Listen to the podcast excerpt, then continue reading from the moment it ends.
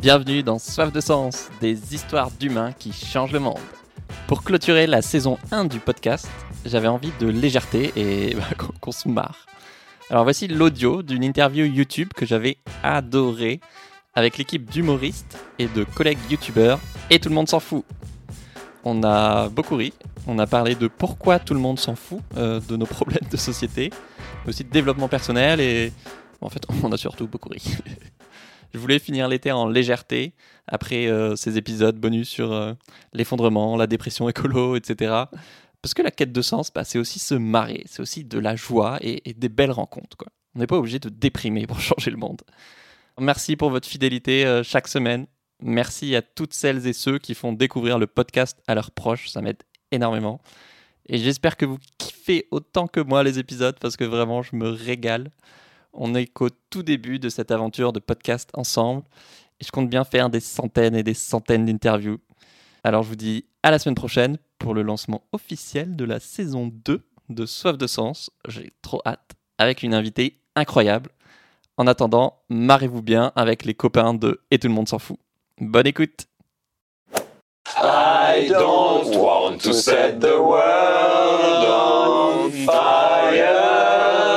La chorale des bras cassés présente.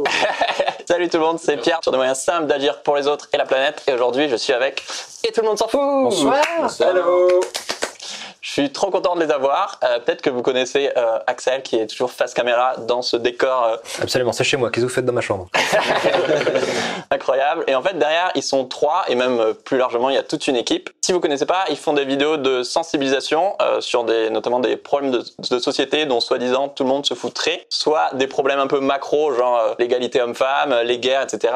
Soit des questions plus individuelles comme euh, l'estime de soi, le rapport à l'argent. Et du coup, pour commencer, euh, j'avais une petite question à vous poser. Ouais, pourquoi est-ce que vous, ça vous tient autant à cœur de faire ces vidéos Ah Parce que ça nous fait marrer. C'est notre manière un peu euh, de nous sortir les doigts des fesses, de faire quelque chose, de ne pas rester en victime, en fait, Ouais. tout simplement. Et est-ce que vous avez euh, une idée de l'impact que vos vidéos ont pu avoir? Est-ce que vous auriez une histoire autour de, je sais pas, quelqu'un qui est passé à l'action ou... Ouais, on a, on a, une, on a une idée, parce que- parce qu'on reçoit beaucoup de messages en fait. On a une communauté qui est assez exceptionnelle, qui communique beaucoup. Moi, j'ai reçu un message une fois d'une- d'une d'une jeune femme qui m'a dit, voilà, j'ai j'ai vu votre épisode sur l'eau, euh, j'ai quitté mon taf et je suis parti euh, de, en Afrique euh, travailler dans une ONG qui donne accès à l'eau potable.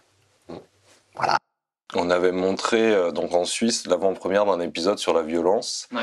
Et donc le lendemain, il y avait une rencontre avec le public. Et euh, donc ce jour-là, arrive un monsieur en nous disant qu'il était là avec sa meilleure amie et qu'elle n'a pas pu venir à la dédicace pour nous rencontrer parce qu'après avoir vu l'épisode, elle a décidé en fait de se rendre directement au commissariat pour aller porter plainte parce qu'elle-même, elle était battue par son mari en fait.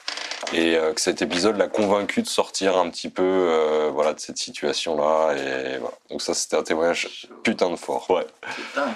Moi, par exemple, il y a des mecs qui m'offrent des bouquins où ils, où ils écrivent, euh, voilà, euh, merci euh, de, de te relier deux choses qui me tiennent à cœur, euh, développement personnel et changer le monde. Donc voilà, j'imagine qu'il y a des gens, je sais pas, c'est c'est Pierre Chevel, vous connaissez Ouais. Pierre Chevel? Non, je, moi Non, je cautionne pas ce genre de Il- personnes. Il a écrit un livre, un Pierre Chevel, a priori. Ouais, Plusieurs. Ouais, moi, j'en ai un bleu. Ouais, c'est ça. Moi, il m'a rien offert par contre. vois. Il va se faire troller le mec. Dans ton TEDx, Marc, tu dis que euh, le but, c'est votre but, c'est d'inviter les gens à changer soi-même pour peut-être changer le monde. Bah, c'est juste une relation de cause à effet en fait. Euh, encore une fois, là où tu as le plus de pouvoir, tu peux pas changer les autres. Ouais. C'est impossible. Donc euh, tout ce que tu peux changer, c'est toi.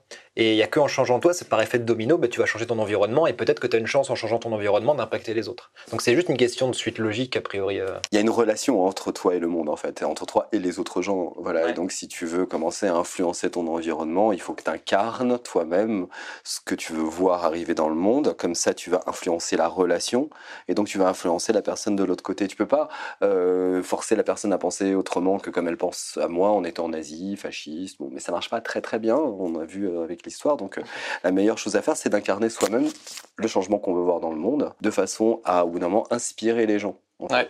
On travaille sur une, une méthode qui a fait euh, ses preuves depuis l'Antiquité, euh, qui est la maïeutique. Hein, en fait, on fait que ça, c'est on, on essaie de faire accoucher les gens de leur propre euh, prochaine étape de développement, de leur propre manière de passer à l'action, et plutôt que d'essayer d'asséner un truc extérieur, de le faire naître à l'intérieur de la personne. C'est pour ça qu'on travaille euh, la question, en fait. Mm.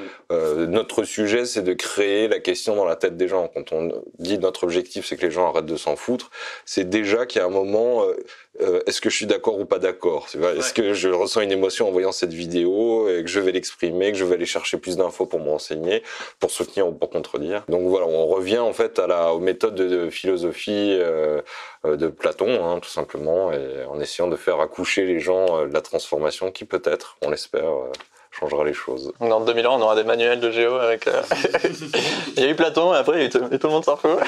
Ouais, on porte moins bien la toche, quoi. Ah, quoique. Ah, quoique. euh, Est-ce que vous pensez que l'humour, ça peut changer le monde? Oui. Ah bah oui Non, mais c'est même peut-on faire autrement en fait. euh, je dirais. On, a, on a essayé en fait de faire autrement au cours de l'histoire de l'humanité et ça s'est quasiment, voire systématiquement, super mal fini à chaque fois. Enfin, on a essayé de plein de manières avec euh, le marketing, la politique, euh, avec l'armée, avec la religion, avec plein de choses. Plein de gens ont eu des visions. Comment dire, euh, globalistes et compagnie. Une chose qu'on n'a jamais vraiment tenté, euh, pour le coup, euh, c'est un vrai bon coup d'autodérision généralisée, quoi. Juste parce que ça permet de prendre du recul. Hein, c'est, en fait, c'est un moyen, pour moi, c'est un moyen de protection au moment où tu prends du recul sur toi et tu dis OK où j'en suis. Et si t'as pas l'humour, en fait, tu peux te le prendre au travers de la tronche Ouais. et, euh, et pas te relever en fait. Donc c'est vraiment un outil euh, qui te permet de- d'avancer sans, euh, sans saigner du nez de trop quoi. puis de passer des messages durs aussi, euh, sans que ce soit en fait euh, flingant, plombant, euh, destructeur. Alors, on, on a vu avec Charlie Hebdo, par exemple, que parfois c'est difficile parce qu'on n'a pas tous les mêmes manières de rire et pas tous les mêmes frontières. Cela dit, quand même, on a un cadre existant autour de la question de l'humour dans lequel on peut, je pense, aménager un un espace dans lequel on peut dire des trucs voilà compliqués, urgentes, euh, voire dramatiques, et sans que ce soit en fait ni accusatoire, ni plombant, ni enfermant. Quoi. C'est l'idée d'autodérision, il faut se moquer de Bah oui. soi. Parce qu'à chaque fois, ton personnage, il est inclus dedans ouais, et je pense que c'est, c'est pas tant l'humour en général pour moi, c'est l'autodérision. Ok. Tu vois, parce que c'est un peu, c'est un peu plus précis parce que il y a des formes d'humour qui ne fonctionnent pas, je pense. Vraiment, pour moi, c'est l'humour qu'on peut avoir sur soi. Et attention, euh, l'autodérision et pas auto-humiliation, parce que la, la limite entre les deux est souvent très très euh, mince en fait. Euh, il y, a beaucoup de, de monastères, euh, de moines bouddhistes en fait, euh, qui euh, prennent en compte dans leur formation le fait d'apprendre en fait l'humour aux moines et surtout d'apprendre dans l'humour la capacité à rire de soi avec bienveillance, rire de soi avec bienveillance. hein, voilà. Ce qui va leur permettre quoi? Ce qui va leur permettre en fait d'accepter les parties négatives d'eux-mêmes. Hein, par exemple, si moi je suis énervé, je peux arriver un matin à la prod énervé, claquer la porte, être agressif avec tout le monde, ou euh, arriver en claquant la porte en disant Oh, je suis vraiment très très énervé, hein, en m'auto-imitant, ce qui fait que ça va faire rire tout le monde, ça va me fait rire aussi et ça va me calmer en fait, vous voyez. D'après vous, pourquoi est-ce que tout le monde s'en fout euh, de changer le monde? Alors c'est pas vrai, tout le monde s'en fout pas. hein. Le titre c'est une provoque. Tout le monde ne comprend pas. Tout le monde n'est pas conscient. Et, et tout le monde ne veut pas regarder, surtout. C'est ça, surtout ça. Tout le monde ne s'intéresse pas à la, à la solution, ça c'est sûr. Tout le monde s'intéresse au problème. Alors là, euh, alors par contre, comment solutionner les trucs là, tout le monde s'en fout vraiment. Tout le monde est beaucoup plus euh, concentré sur le fait de pointer encore une fois du doigt qu'est-ce qui va pas, de râler, de dire moi moi moi et de dire j'ai raison. Ça c'est ça personne s'en fout. Par contre, le fait d'arriver à dire ok euh, maintenant qu'on a vu tout ça, qu'est-ce qu'on va faire en pour, pour essayer de braquer notre attention sur ce qu'on a, sur ce qu'on peut préserver, sur ce qu'on peut améliorer, euh, comment est-ce qu'on peut tirer en fait de cette situation quelque chose de meilleur, qu'est-ce qu'on peut commencer? Alors là, euh, ça commence à. Après, on blâme pas. hein, le fait de s'en foutre, c'est un moyen d'autodéfense, en fait. Bien sûr. Parce Oui. que quand t'es face, si tu te prends tout dans la tronche d'un coup, euh, t'es- tu, tu tombes des nues, en fait. Tu te sens impuissant. Donc, euh, ton cerveau, pour te faire survivre et pas tout euh, faire péter tous tes plombs d'un coup, il dit non, mais attends, j'ai raison de m'en foutre finalement. Attends, j'ai pas. Bah, c'est même, il, est, il a pas le choix, je pense. Euh, je discutais avec quelqu'un euh, qui travaille dans l'astrophysique qui me disait il faut, euh, faut jamais oublier que le cerveau humain n'est pas câblé pour envisager l'infini. Et quand on dit ça de l'infini, c'est vrai aussi de la finitude. C'est-à-dire qu'aujourd'hui, il se passe un truc historiquement unique. Euh, on a des données mathématiques et scientifiques qui nous donnent la perspective de l'extinction de notre civilisation et de notre espèce à des échelles qu'on pourrait voir potentiellement, nous, de notre vivant, que nos enfants vivront très certainement. Et, ceci, en dehors d'inquiétudes millénaristes, en fait, ça n'a jamais été euh, le cas dans l'histoire, en tout cas pas appuyé avec des, données aussi fortes. Et donc, à un moment donné, notre cerveau, en fait, ne peut pas envisager ça. Euh, ça crée un truc de sidération de l'ordre de... C'est l'information traumatique, en fait.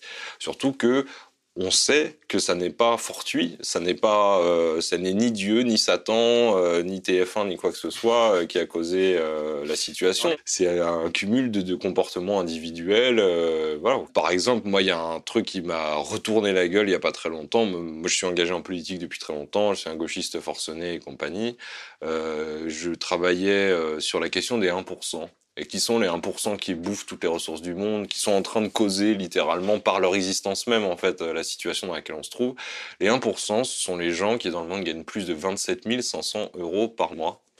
27 500 euros, c'est vraiment pas beaucoup. En fait, 27 500 euros, euh, j'ai été quand j'étais au Figaro, j'étais dedans. Je pense que euh, on a tous gravité euh, très proche de la ligne. Nos parents étaient certainement au-dessus. C'est euh, moins de 30 000 euros de revenus annuels en fait. 30, ça veut dire à peu près gagner 2000, 2100 euros par mois. C'est moins que ce que tu as besoin pour être auto-entrepreneur. Donc ça veut dire que c'est vraiment pas un palier de ouf. Oui, on s'attendrait à ce que ce soit les milliardaires, alors qu'en fait, c'est pas déjà en habitant en France. euh, C'est le Parisien moyen en fait. C'est ça. Hein. C'est vous, vous êtes les 1%. C'est ça. Ça veut dire que, euh, en fait, pour pouvoir exister, euh, ces gens-là, ils sont responsables. Ces gens-là, nous sommes en fait responsables euh, euh, de la paupérisation d'une quantité très très importante de gens. Notre niveau de vie implique l'existence de 200-300 travailleurs esclaves à travers le monde qui bossent dans des usines pour faire nos chaussures, notre sofa, nos assiettes. euh, et compagnie quoi. Voilà pourquoi est-ce que les gens n'ont pas envie de regarder Ouais. Y compris nous. Hein. Moi, c'est- c'était Bah un oui. moment où c'était difficile de se regarder dans la glace. Que je me suis dit, en fait, les 1% que je prends du doigt, c'est moi. Et du coup, à partir de là, le truc, c'est que le choc,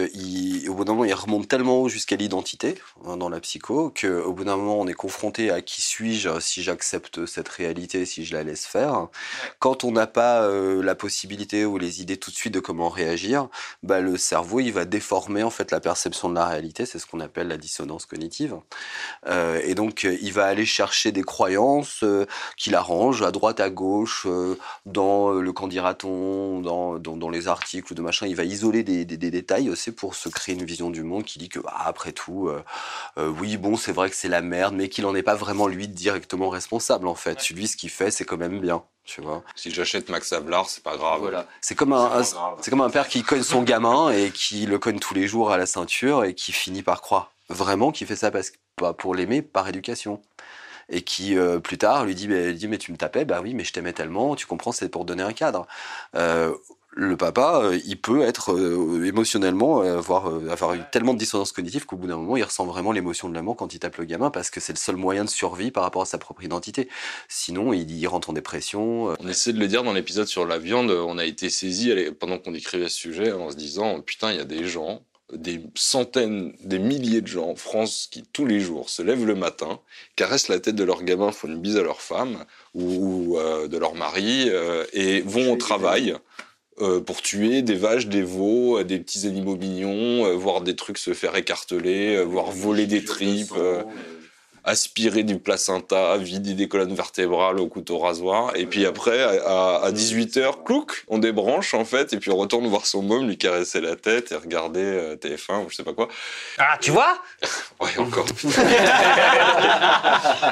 Mais ça qui est génial, c'est que vous, vous asphyxiez les excuses et vous nous mettez face à nos propres euh, contradictions et vous lâchez pas en fait. On n'asphyxe pas les excuses parce que les excuses, on les comprend et euh, encore une fois, elles sont Oui, de l'ordre mais au moins les, les mettre face à. Oui, mais on Voilà, travaille avec. ça. Il faut Pas les cacher, ouais, après ce qu'on essaie de dire, c'est qu'il n'y a pas peut-être tout le temps besoin d'excuses en fait, parce que euh, ce qu'on essaie de dire, c'est arrêtez de vous trouver des excuses. En fait, il y a des trucs à faire en fait. Au lieu d'aller vous, vous trouver des excuses et de déformer la réalité pour essayer de voir les choses pas comme elles sont, mais juste comprenez qu'en fait, il y a un vrai moyen d'agir en fait directement, déjà sur vous-même, déjà de base. Et si tout le monde agit sur soi-même, au bout d'un moment, on va avoir un effet qui, bah, ça va, on, on constitue tous euh, une société. Donc, euh, en imaginant cette utopie, ça pourrait fonctionner. Et puis en agissant sur soi-même, on va inspirer les autres, et ainsi de suite. Donc, effet domino, tu vois. Et ça, c'est vraiment le point de départ. C'est-à-dire que euh, tu peux faire ça vraiment, en fait. Tu vois, t'as pas besoin euh, d'être écolo, t'as pas besoin d'avoir la bonne opinion politique ou la mauvaise d'ailleurs. T'as pas besoin de, de quoi que ce soit d'autre, en fait, que de travailler sur toi-même, de te poser des questions et de- d'essayer de te remettre en question. C'est-à-dire de reposer des questions à des réponses que tu as déjà. Remettre en question, pas mettre en question. Et ça, c'est important, hein, je le dis juste c'est pour faire l'intello un petit peu. Mais, euh, mais c'est vrai que pour moi, c'est vraiment important parce que c'est deux choses différentes en fait. On n'est pas là pour mettre en question les choses, on est là pour réinterroger les gens qui mangent de la viande, pour réinterroger euh, les mecs euh, qui comprennent pas qu'il faut arrêter de, de traiter les femmes de salopes, pour réinterroger les gens qui chient dans l'eau potable, pour réinterroger Non, on euh, aussi. euh, les gens qui... Non, euh, Non? Si, si. Comment ce projet il vous a changé, euh, vous? Ça va être long ça. Alors, bah, moi, j'étais euh, grand reporter au service politique du Figaro en charge de l'extrême droite pendant sept ans. Et aujourd'hui, donc, j'ai quitté mon travail et je fais ça à temps plein. Donc, c'est déjà un changement structurel très important. Moi, ça m'a permis de me trouver une voie et d'être en paix et du coup de faire beaucoup de travail sur moi-même, en psycho aussi. euh, voilà. Euh, moi, en fait, ça m'a montré un truc de ouf que je ne pensais vraiment pas avoir un jour, c'est que j'ai un engagement politique. Et dans mon histoire personnelle, c'est un gros morceau parce que je viens d'une famille très politisée. Monsieur Latuada, si vous entendez. Je culpabilisais de ça, dans un sens, parce que on m'avait mis dans la tête euh, qu'un artiste euh, a des responsabilités, un artiste a un message. Ok, moi je voulais être artiste depuis toujours. En fait, je voulais écrire des histoires, je voulais raconter, je voulais faire passer de l'émotion. Et j'avais des petites voix comme ça qui me disaient oui, mais un artiste c'est ça, ça, ça et ça. Et j'avançais et j'essayais et je comprenais pas parce que pour moi un message c'était un message politique et la politique ça me faisait peur de par ma construction. Donc j'ai rejeté ça. Ouais. Et aujourd'hui, j'y comprends pas beaucoup plus grand chose en politique. Mais j'ai compris ce que c'était d'avoir un discours politique. Et j'ai compris quel était, quel était mon message euh, à donner au monde, en fait. Et euh, ça, c'est euh, assez précieux, parce que c'est le travail de toute une vie, des fois, de connaître ton- ta, ta mission sur Terre, en fait. Sa mission, c'est de promouvoir la consommation de pommes. Exactement. Il y a un petit verger très sympa avec qui contrat. C'est la première vidéo, vous le verrez, de pas manger de pommes. J'arrive à me dire aujourd'hui que je commence à me dire que je suis fier de, de- de mon parcours et que je suis à la bonne place et tout ça, et, et que je suis légitime parce que c'est moi qui ai choisi ma place. Et. Donc c'est logique. C'est super émouvant parce que vous êtes vachement en... Bah, vous osez être vulnérable, vous avez ce courage-là et, et moi je sais que c'est un truc qui me tient à cœur mais qui est quand même assez euh, marginal chez les mecs en général. Et du coup, je sais pas, quand vous faites un épisode sur les, les émotions ou même là, quand juste vous parlez de votre parcours, je trouve ça... Enfin, merci quoi. C'est faux, hein, on, on a répété tout ça. Attention, ah là là, faut pas croire qu'on est des gens. euh, non, non. D'ailleurs, on va aller faire de la muscu. Hein. Voilà. Toi, Fabrice J'ai beaucoup de mal euh, à passer à l'action. hein. J'étais vraiment genre oui, il faut écrire, non, ce n'est pas prêt, il faut préparer, mais ce n'est pas assez clair, il faut faire plus de recherches, de machin, de trucs. Donc euh, j'écrivais beaucoup, beaucoup, beaucoup, beaucoup, et je tournais très peu. Euh, Axel, quand j'ai rencontré, il tournait beaucoup, beaucoup, il écrivait très peu.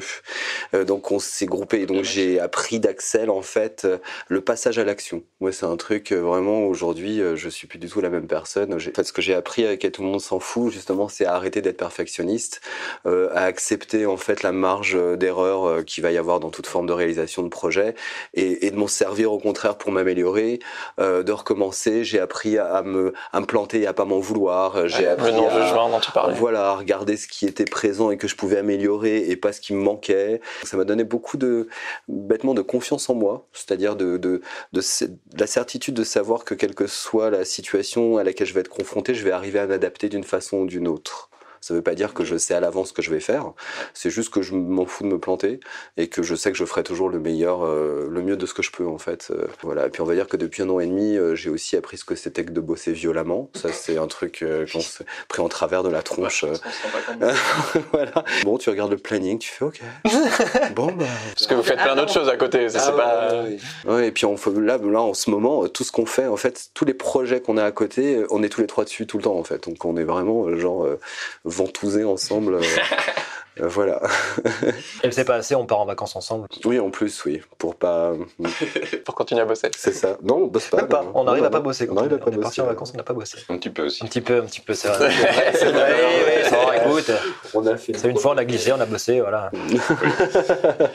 Je trouve que vous dégagez énormément de gratitude en fait. Pourquoi est-ce que vous avez de la gratitude? Enfin, Pour quoi? Pour qui? Pour quelque chose euh? Alors, euh, pour ma mère, pour mon producteur, euh, pour Axel, pour Marc, déjà, c'est dans l'ordre. Moi, j'ai beaucoup de gratitude envers les gens qui nous regardent et j'ai beaucoup de gratitude dans le fait qu'ils aient de l'humour, en fait. Ça, c'est un truc, souvent, euh, je dis aux gens euh, qui me disent merci, on aime bien ce que vous faites, je leur dis bah, merci d'avoir de l'humour. C'est vraiment. euh, Parce qu'au départ, Moi, je pensais vraiment pas que ça allait faire rigoler les gens, en fait. Moi, vraiment, avec Axel, on se disait non, non, mais c'est abusé. mais on peut pas parler comme ça aux gens, on y va trop fort et tout. On peut pas regarder les gens pendant les heures en disant tu te calmes. Euh, voilà, tu vois, ça va pas, Ça ça, va marcher. pas marcher. Et puis les gens ont pas autant de second degré. Si, mais si, machin, vas-y, on teste. Et donc je, je suis enchanté de, de, de voir qu'en fait, bah, si les gens sont beaucoup plus drôles que ce que je croyais. euh, Pour les gens qui nous font confiance aussi et qui nous et qui viennent au rendez-vous toutes les deux semaines pour regarder les vidéos en se disant ok j'ai confiance en eux et je vais euh, je vais apprendre des trucs. Et euh, et c'est fou c'est- parce que moi ça moi ça me crée un gros sentiment de responsabilité. Et c'est ce que je disais euh, par rapport à ce que j'ai organisé dimanche. C'était un pique-nique euh, oui, c'était un pique-nique zéro déchet. En fait, je me suis juste dit, ok, j'ai la chance d'avoir des gens de plus en plus nombreux qui me suivent et qui sont réactifs. Euh, j'ai une responsabilité par rapport à ça. Qu'est-ce que je peux en faire? En quoi je peux rendre ça utile euh, plus que mon ego trip de me dire super, des gens trouvent que j'ai raison, tu vois? Et, euh, donc j'ai juste donné un point de rendez-vous en disant venez, on se réunit et on discute. C'est vraiment ça mon idée et on, parle de sujets sur lesquels on n'est pas forcément d'accord et on, apprend des uns et des autres. Et je suis hyper content de ça. Je veux dire, c'était au-delà de toutes mes espérances ce qui s'est passé dimanche. Et je me dis ok, j'ai un vrai truc là et j'ai envie de continuer à le faire, euh, à le faire vivre ce truc-là. Parce que je me sens, créé, euh, me sens responsable. T'as créé une page Facebook, non, qui peuvent rejoindre Alors bah oui, du coup, euh, je me dis euh, on va le refaire hein, puisque c'était c'était bien. Trop bien. Et euh, donc j'ai créé une page Facebook euh, et on et l'idée c'est de créer un truc et qui et encore une fois je dis m'attendez pas pour le faire euh, on peut on peut se réunir sous cette bannière et créer des événements partout Ouais. euh, en, en créant cet environnement bienveillant quoi. Moi, j'ai j'ai de la gratitude pour euh, tous les gens qui ont essayé de me dissuader de me lancer dans ce projet au début parce que Ouais. moi j'en ai eu beaucoup euh, dans ma famille dans mon milieu professionnel en fait quand j'ai parlé de quitter un poste de grand reporter pour devenir youtubeur tout le monde tombait la mouchoir euh, en disant là euh, euh, entre ceux voilà qui s'inquiétaient et ceux qui m'en voulaient carrément parce qu'ils trouvaient que c'était un truc indécent, capricieux euh, et compagnie. Toutes ces résistances là en contraste avec l'envie qui m'animait m'ont montré que c'était ça la bonne décision quoi. C'est que si j'avais quand même envie malgré euh, euh, toutes ces complications, l'avenir sombre qui m'était promis et compagnie, euh, c'est vraiment c'était ça qu'il me fallait. Donc merci à vous. Et, et puis euh, d'une manière générale, euh, oui, bon, pour euh, pour tous les gens qui nous envoient en fait ces micro témoignages de bienveillance gratuite, euh, qui moi vraiment en fait même si ça s'arrête demain et que je gagne pas un centime et compagnie, euh, ça vaudra le coup de l'avoir fait juste pour ça quoi, parce que pendant un an et demi jusqu'à aujourd'hui, au moins tous les jours, j'ai un shot de gens euh, qui illuminent ma journée en me disant euh, que ce que je fais ça leur fait du bien et euh, oh, qu'est-ce que ça change tout quoi. C'est c'est fou. C'est-à-dire, on pourrait, euh, pour le coup, j'ai vraiment la sensation que je pourrais vivre de pain et d'eau fraîche avec ça tous les jours, avec quelqu'un qui vient me dire ah, c'est bien ce que tu fais, ça me fait du bien. C'est con, mais, mais ça change toute la perspective du monde. Il y a un mail il y a pas très longtemps d'une adolescente. C'est Spencer, c'était un Spencer. adolescent. Ah ouais. Spencer, si tu nous regardes. On s'est pris ton mail en rentrant de, dans- de Wow. vacances dans la bagnole, j'étais en train de conduire et Fabrice me lisait. mère. Ah ouais, c'était euh, Vraiment, ah, j'ai fondu en larmes en lisant le mail. Euh, C'est juste qu'il nous explique que bah voilà, depuis que je connais votre euh, voilà les questions que je me posais dans ma vie. Euh, voilà, euh, depuis que je connais votre série, euh, ce que ça m'a soulevé encore comme question. Voilà la réponse que ça m'a appris. Voilà ce que ça a changé. Euh, voilà ce qu'il a fait dans sa famille, il a été colporté Euh, aussi voilà, les etc. messages. Enfin, il y a toute l'histoire de sa vie et, et en fait, on va dire de, de, de tout- tout- tous les doutes que tu peux avoir au moment de l'adolescence, vraiment, euh, vraiment lourd, Ouais. tu vois. euh, Et avec beaucoup de recul, moi c'est ça qui m'a Ouais, touché, c'est ouais, que ouais, euh, énormément de maturité, de ok, ok, tac, tac, il y a ça, j'ai compris et tout. Et à la fin, c'était juste merci beaucoup euh, de m'avoir aidé dans ma vie, en fait, euh, tout simplement, quoi. Ah, Il y a- il y a ouais, c'est ça. un truc qu'on a reçu la semaine dernière, pareil. euh, pendant, je, je, je suis resté à, à pleurer vraiment pendant 40 minutes en mode gros bouillon, je ne pouvais plus rien faire. Et c'est une maman qui nous a juste écrit cinq lignes en disant bonjour, mon fils de 5 ans a perdu son papa il y a quelques années et depuis il est très triste. Et euh, pour qu'il arrive à comprendre ce qui se passe en lui, j'ai montré la vidéo sur les émotions. Il m'a dit merci maman, j'ai compris, je sais ce que je dois faire maintenant. Donc merci pour lui. Et euh, nous on a perdu notre père euh, en 2010 et euh, Et son frère. On, Ouais, ouais, on on est est, frères on est tous les deux. tous les deux. ouais. On a perdu notre père en 2010 et ça a été c'était long et compliqué euh, pour arriver à ça et depuis euh, moi c'est toujours compliqué. hein. Il y a toujours une part qui est pas digérée et compagnie, et d'avoir pu euh, permettre peut-être hein, euh, à quelqu'un de, de 5 ans euh, bah, de euh, de savoir ce qu'il devait faire pour continuer à avancer, bah ça, valait, ça justifiait juste tout, tout, tout ce qu'on a fait jusque maintenant, quoi. J'ai trop envie de faire des câlins. Une fois qu'on s'en fout plus totalement, comment est-ce qu'on fait pour passer de la sensibilisation à l'action? On s'autorise à, tester des trucs euh, imparfaits pour pouvoir les recommencer et les améliorer. Exactement. En fait, euh, pour passer à l'action, il faut euh, tout bêtement cesser de vouloir être parfait, cesser de vouloir avoir tort ou raison, juste faire quelque chose qu'on peut faire à sa mesure, en fait. L'idée, euh, c'est que sauver le monde, c'est le sommet de la montagne. Bon, maintenant, si tu veux monter la montagne, il faut que tu regardes tes pieds pour pas les mettre dans des trous et pouvoir avoir une chance d'arriver en haut. Ouais. Donc, ce que tu peux faire au départ, bah, c'est ce que tu as euh, là tout de suite euh, de disponible autour de toi, euh, à ta toute petite échelle, et en commençant par ce plus petites choses et les choses les plus faciles, en fait, au fur et à mesure, tu commences à avancer et à gravir la montagne, et peut-être un jour à sauver le monde. Euh, des, des fois, c'est très simple. Ça commence euh, en lisant un livre, regarder un documentaire, aller euh, participer à une discussion pour se renseigner. hein. C'est parfois ce premier pas-là, Ouais. en fait, qui crée euh, l'amorce, euh, qui, qui sort d'une, comme on disait tout à l'heure, une position où on subit les choses, où on est attentiste. Voilà, et on devient acteur. Et on a chacun une réponse différente en fait à cette question, parce que on a chacun un niveau de déconstruction, de développement personnel justement qui est différent. Donc nous, en tout cas, on n'a pas de prescription universelle. Euh, notre objectif, c'est déjà que les gens aient ce premier déclic comme ça leur euh, correspond à eux individuellement. Je, je savais contre quoi j'étais, je savais à quoi j'avais envie de dire non, mais je savais pas quoi faire avec ça. Donc j'ai fait un truc ces derniers temps, pour reprendre les mots de Marc, c'est que j'ai fait un pas de côté pour voir, ok, quand je dis non à quelque chose, à quoi je dis oui? Et je mets mon énergie là-dessus. Et, euh, et en fait, tu as plus de matière première pour créer, en fait. Et c'est plus facile, de ton, ton cerveau, il donne plus de ressources pour avancer si tu te, si tu te focalises sur, ce que, sur à quoi tu dis oui. Qu'est-ce que vous pensez de, de micro-engagement, justement Du coup, d'agir à son échelle? Le micro-engagement, évidemment. Enfin, tu vois, c'est vraiment le point de départ. Même si à la base il semble anodin, en fait, même si à la base il semble c'est c'est que dalle. On a tous commencé par euh, par rêver, par faire des choses à notre juste mesure pour arriver. Moi, avant de faire du cinéma, euh, bah, je, je jouais avec mes jouets et je, je les mettais en scène et euh, je faisais des histoires. Le micro-engagement, ça passe, je crois, aussi vraiment par le corps. Parce qu'on a tous des micro-engagements et des grands engagements dans notre, dans notre mental tous les jours en disant Ouais, il faut que les choses changent. Euh, c'est cool, c'est une première étape. Faut, il faut y aller dans le corps, faut faire quelque chose. Faut, pas, faut, faut dépasser la peur et les constructions mentales et faut faire un truc avec son corps. Quoi. Vraiment, ça, moi, c'est ce que j'ai compris aussi ces dernières années. C'est euh, tout passe par là. Quoi. En coaching, on dit qu'on passe de il faut à je vais. Ouais. Parce que il faut, c'est quand je serai grand, quand j'aurai le temps, ce sera demain, ce sera quand ce sera prêt. Ouais. Voilà, c'est ça. Bah, je pense qu'on arrive à la fin. En tout cas, un grand merci. Euh, filez vous abonner si c'est pas déjà le cas, mais vous êtes sûrement tous déjà abonnés à Et tout le monde s'en fout. Je vous mets la, la petite fiche. Est-ce que vous avez une question du jour que vous voudriez euh, leur poser, à laquelle ils répondent en commentaire? Qu'est-ce que vous faites pour pas vous en foutre, vous? C'est quoi vos actions? Est-ce que ce que vous croyez de vous-même vous, re- vous rend heureux tous les jours, même le mardi? Ma question universelle, c'est euh, qu'allez-vous faire du temps que vous êtes imparti? Gandalf. Gandalf, ouais. Je crois que tu allais dire euh, est-ce qu'il y a une question que vous aimeriez que je vous pose? Ouais, est-ce qu'il y a une question que vous aimeriez que je vous pose? À quoi sert la serviette de bain lors d'un voyage galactique? C'est vrai, une vraie question, ça sert à tout. Comment on nettoie une éponge? Voilà.